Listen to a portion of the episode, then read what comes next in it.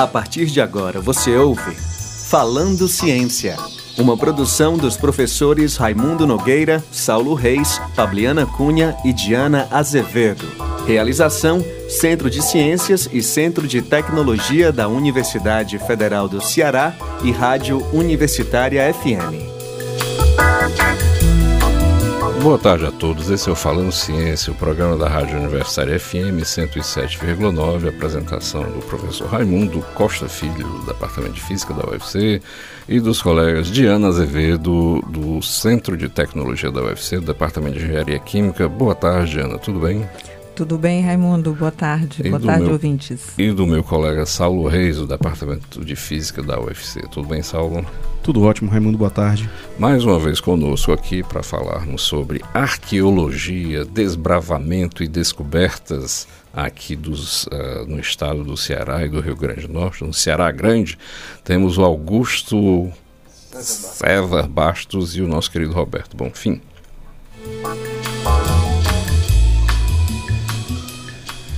Lembrando aos ouvintes, né, comentários, sugestões e perguntas, por favor enviar e-mail para falandociência@gmail.com ou na nossa conta do Instagram arroba falando underline ciência.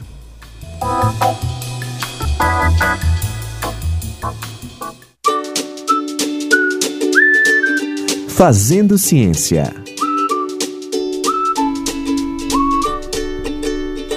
E a nossa conversa de hoje né, tem um título muito interessante, a gente falar sobre o segredo das areias, né, na sombra do Ceará e do Rio Grande do Norte. Esse, de fato, é o projeto né, que está sendo aí levado né, pelo Augusto e pelo Roberto, né, lá na fronteira aqui do Ceará e do Rio Grande do Norte, que estão querendo né, desvendar, estão escavando uma série de estruturas que foram descobertas ao longo desse tempo. Então, para falar sobre esse segredo, para contar esse segredo para a gente e para vocês, mais mais uma vez aqui o Augusto. Tudo bem, Augusto? Obrigado. Olá. E o Roberto, né, aqui para falar sobre isso com a gente. Ao final do nosso programa anterior, né, a gente estava conversando sobre esse filme, A Escavação de 2021, né, que relata uma descoberta arqueológica no quintal de uma senhora lá no Reino Unido. E, de fato, a minha pergunta sobre quais são os saberes das equipes envolvidas com um trabalho de, de, desse tipo é porque o, o, senhor que começou a escavação, na verdade, ele não tinha título universitário nenhum, ele era um prático.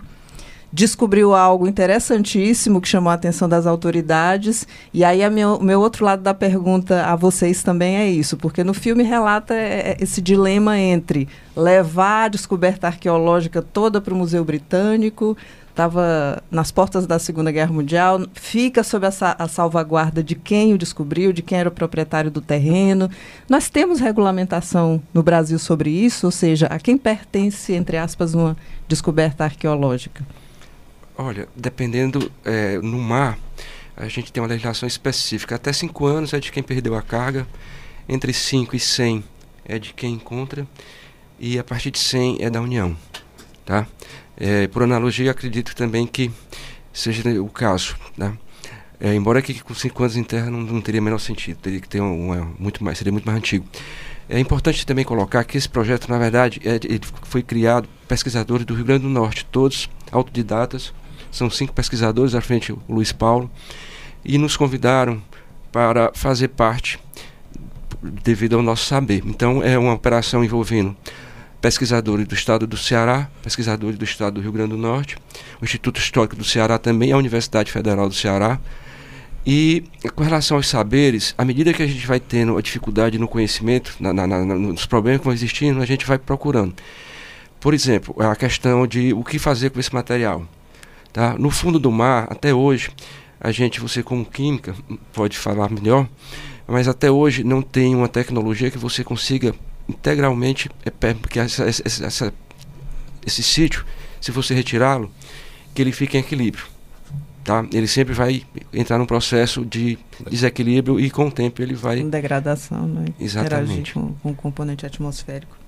É, então, é, o correto na arqueologia sub, subaquática hoje é que não se tire, não se mexa. Tá? Profe professora, professora Diana, é interessante a, a, a senhora falar isso, porque a maioria das descobertas é o pescador, é o agricultor, não é? Essa pessoa. Por isso é importante é, ter a, a, a, é, essa informação, não é? É por isso que um documentário, um livro é, a própria academia é, leve essa informação para quem não conheça. Não é? é? Essa é a grande função, pelo menos o que eu entendo como um documentarista, é levar informação, perguntas, respostas não é? é? se você pensar num contexto geral, o que o cientista faz, e de uma forma mais ampla, é uma espécie de certificação de alguma coisa, não é isso? Então, quando você desenvolve uma teoria, você está certificando um conhecimento. Então, quando vocês chegam lá nesse sítio arqueológico, ou de fósseis, ou seja lá o que foi, vocês documentam, de, seja lá de uma forma é, cinematográfica, seja de uma forma literária, ou seja de uma forma mais científica, é uma certificação que está sendo dada e aquilo ali, é, teoricamente, passa a existir como parte de um acervo cultural da humanidade. Verdade, né? verdade. É importante colocar uma situação que existe no Brasil, que é a legislação sobre esse tema. É, ela acaba estimulando, devido à sua complexidade é, e burocracia, a, a gente não tem quase pesquisa subaquática o que, o que a gente observa é que tem gente mexendo, por exemplo, na Baía de Guanabara tem um dos dez maiores naufrágios do mundo. É, é, é, assim, não é crível que esse naufrágio não tenha sido ainda localizado. Tá? Provavelmente foi e está sendo saqueado ao longo do tempo. Esse é um problema que nós temos seríssimo.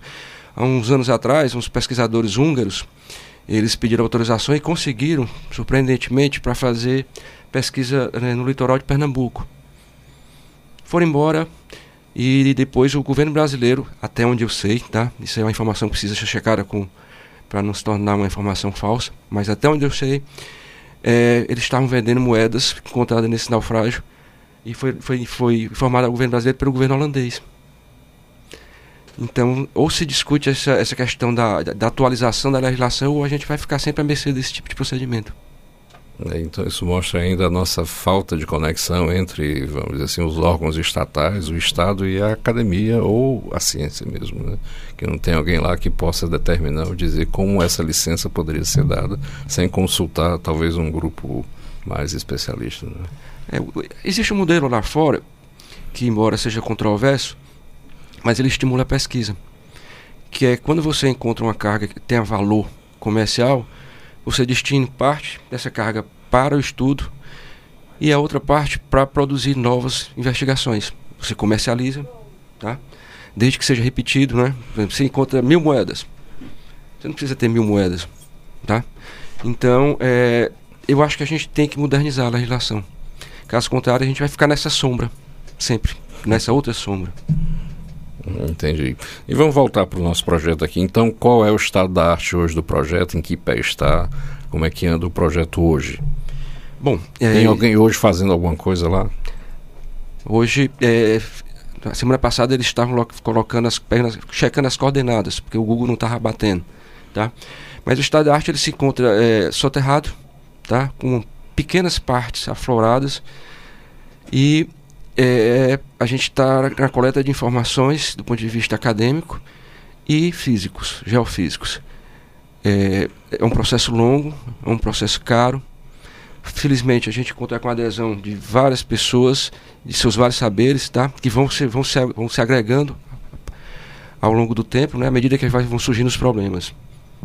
Existe algum site, algum local, por exemplo, o ouvinte que está aí né, indo né, transitando aí pela cidade com né, o rádio ligado aqui no nosso programa, mas como é que eu vejo isso? Onde é que eu procuro? Você poderia dizer alguma coisa? Como é que ele pesquisa isso no Google? Onde é que ele vai? Num site, no YouTube, ou seja lá o que for? Existe um trabalho muito bonito do Museu, do museu Echea, é feito pelo pessoal da Paraíba, tá?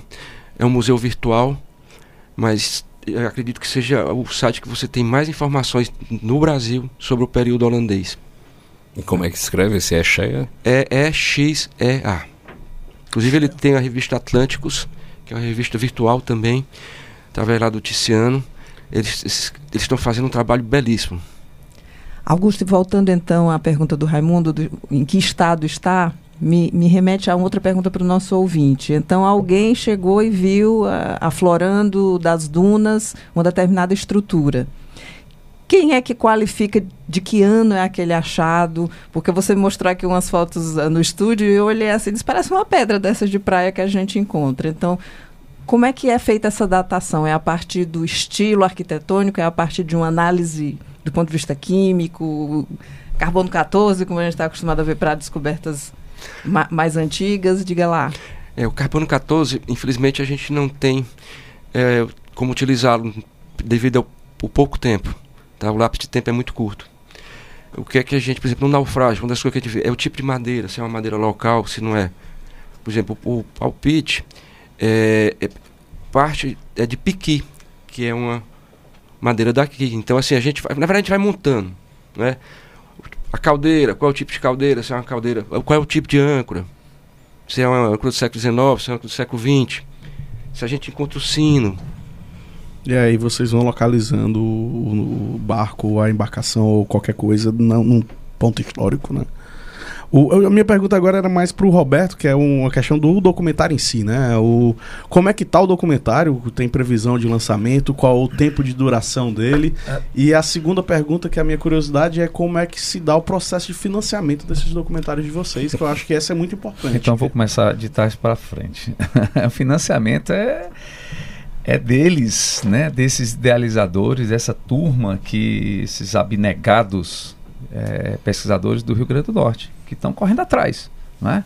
É, levando em consideração que a, esse achado, né, Augusto, é a ponta de um iceberg, como Augusto falou anteriormente. Existe o suposto forte do Gedeon Morris, existe é, as ligações, a rede de ligações é, do, do, de indígena com essa construção desse, desse, desse, desse muro ou desse dique, como queira, né? Então, assim, são várias histórias que estão interligadas. Esse é um ponto a ser estudado e pesquisado, né?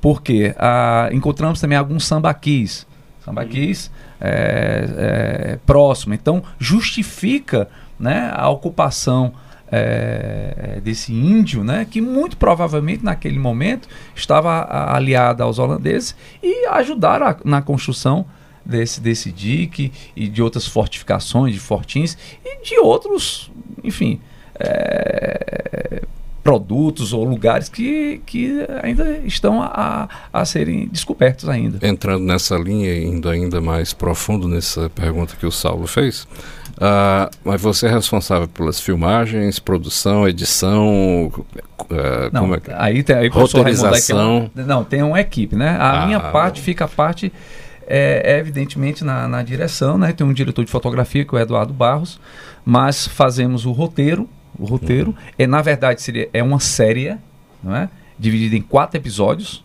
É, são dois é, terra e dois mar mas isso nós estamos, começamos agora, né? As filmagens Entendi. foram agora, comecinho de janeiro. Então, é muita coisa gravada. Sim, mas a história para contar, quem é que vai desenvolver? Somos nós, somos é, nós. É. é. Aí é aquela história que, que o Augusto sempre fala, entrega aí para o artista aí desenvolver. Evidentemente que a gente tem a, a, a os, os motes Isso. de quem está fazendo parte da equipe, porque não tem sentido é, a gente criar uma história que. Primeiro, que eu não sou o estudioso, eu sou um pesquisador e não sei de tudo.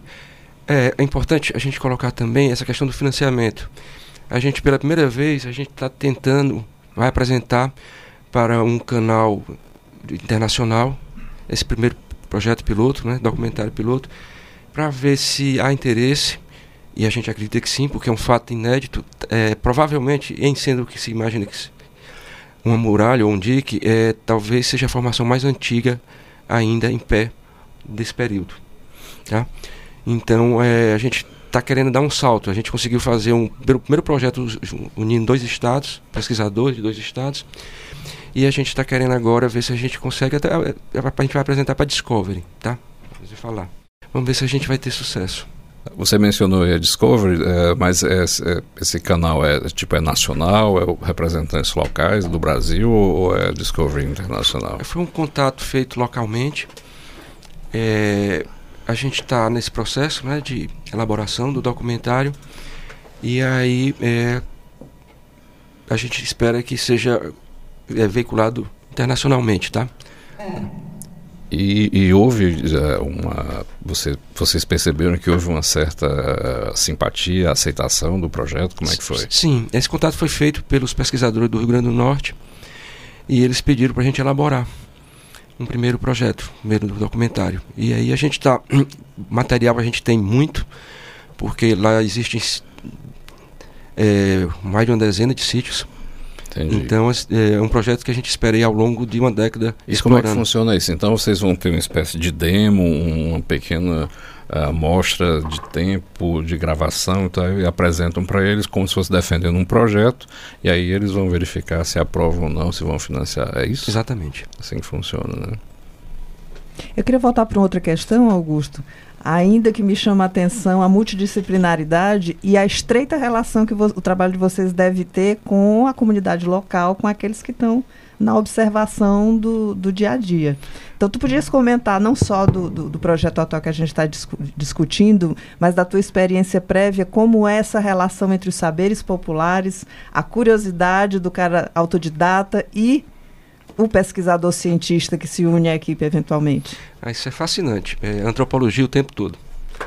A gente, quando fez o vestígios pré-coloniais cearenses, a gente estava num sítio no norte do estado, que onde tinham as inscrições, e a gente chegando lá, nós encontramos índios. Índios que a gente desconhecia. Pela estatura, pela fisionomia. E sempre a gente está aprendendo alguma coisa. Esse, por exemplo, esse pesquisador, o Afonso, ele é, ele é uma pessoa fascinante. Ele é escultor, ele tem belas obras em madeira e ele também ele vai ao longo do tempo ele foi é, guardando material, embora que, que é questionável nesse sentido, né? Esse material depois vai ser apropriado, mas se não for ele, esse material se perde no tempo. E o que é fascinante é trazer a universidade, trazer a ciência para essas pessoas e a gente todo mundo crescer em conhecimento. Mas, Augusto, esse documento né, que eu estou vendo que está sendo preparado, eu digo documento que é um documento visual né, que Sim. vocês estão preparando. Mas vai ter um documento científico, vocês pretendem uh, escrever alguma coisa para submeter a alguma revista científica sobre esse assunto? Como é que está essa, essa parte do projeto?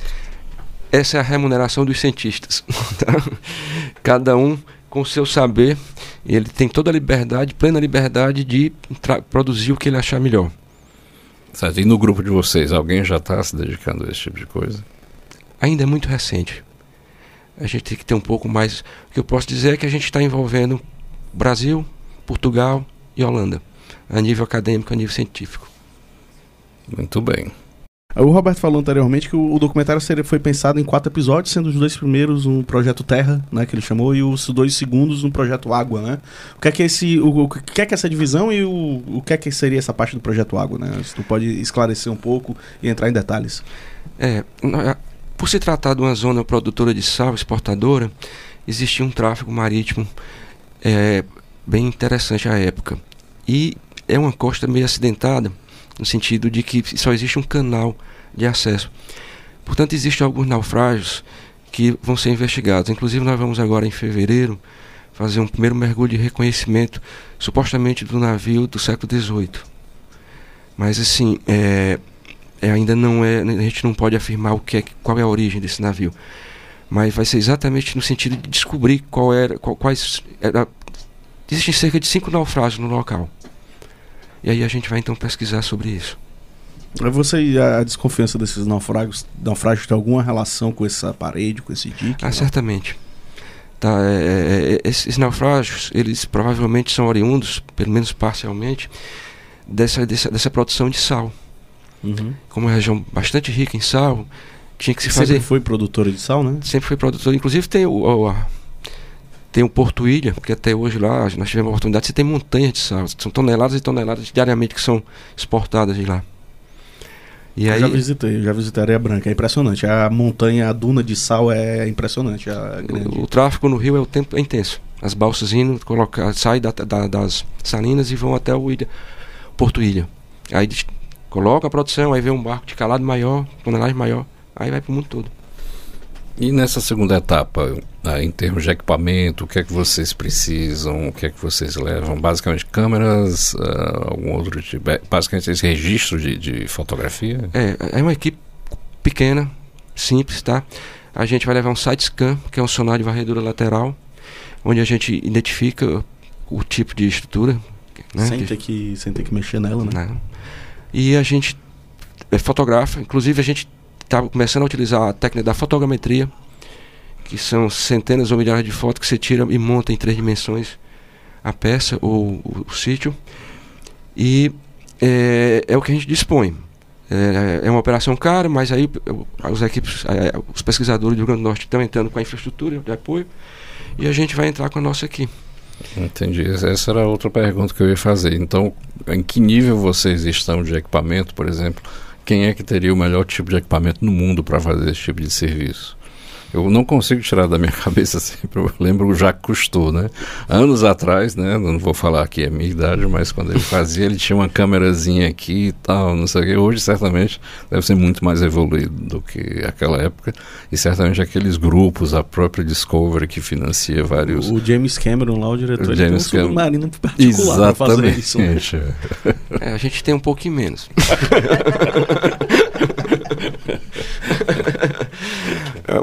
eu me lembrei que a gente foi fazer uma operação, faz uns 15 anos que a gente procura um naufrágio a 35 km da costa. E eram nove pessoas dentro da lancha, sem banheiro. Três dias no mar.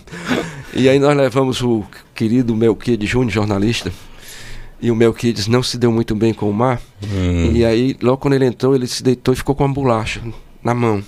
Três dias depois, ele estava na mesma posição com a mesma bolacha. Coitado. É, mas o que vocês têm é suficiente para fazer um trabalho de qualidade, eu suponho. Eu acredito que sim. Eu acredito que sim, porque essa profundidade é uma profundidade pequena, 18 metros, cerca de 18 metros. Uhum. E dá pra gente, o que a gente dispõe dá pra. É uma coisa meio. Na arqueologia você tem que improvisar. Não Entendi. tem muito. Né? Cada, cada situação. E sempre a gente vai trazendo gente nova. Né? Isso aqui é fascinante também. E é muito legal essa questão da ciência, da extensão também para a universidade. E a, além disso, a, existe ainda na parte do, do em terra, né? Não necessariamente entrando mais, existe algum outro projeto futuro, alguma outra possibilidade? Sim, é, próximo existe uma formação calcária composta de cavernas. Dessa vez não houve tempo da gente ir lá no local, mas é uma região e também tem uma estrutura antrópica próximo e aí nós vamos procurar um outro saber, que é um especialista em caverna, que vamos agregar Não, ao nosso grupo. César Ulisses aqui no Departamento de Geologia. Mas essas cavernas são subterrâneas ou são cavernas na praia, ali na, na proximidade? Eu não compreendi muito bem. São subterrâneas. Ah, entendi. Existe um afloramento onde você penetra, mas é, tem todo o universo ainda para ser descoberto. Muito bem.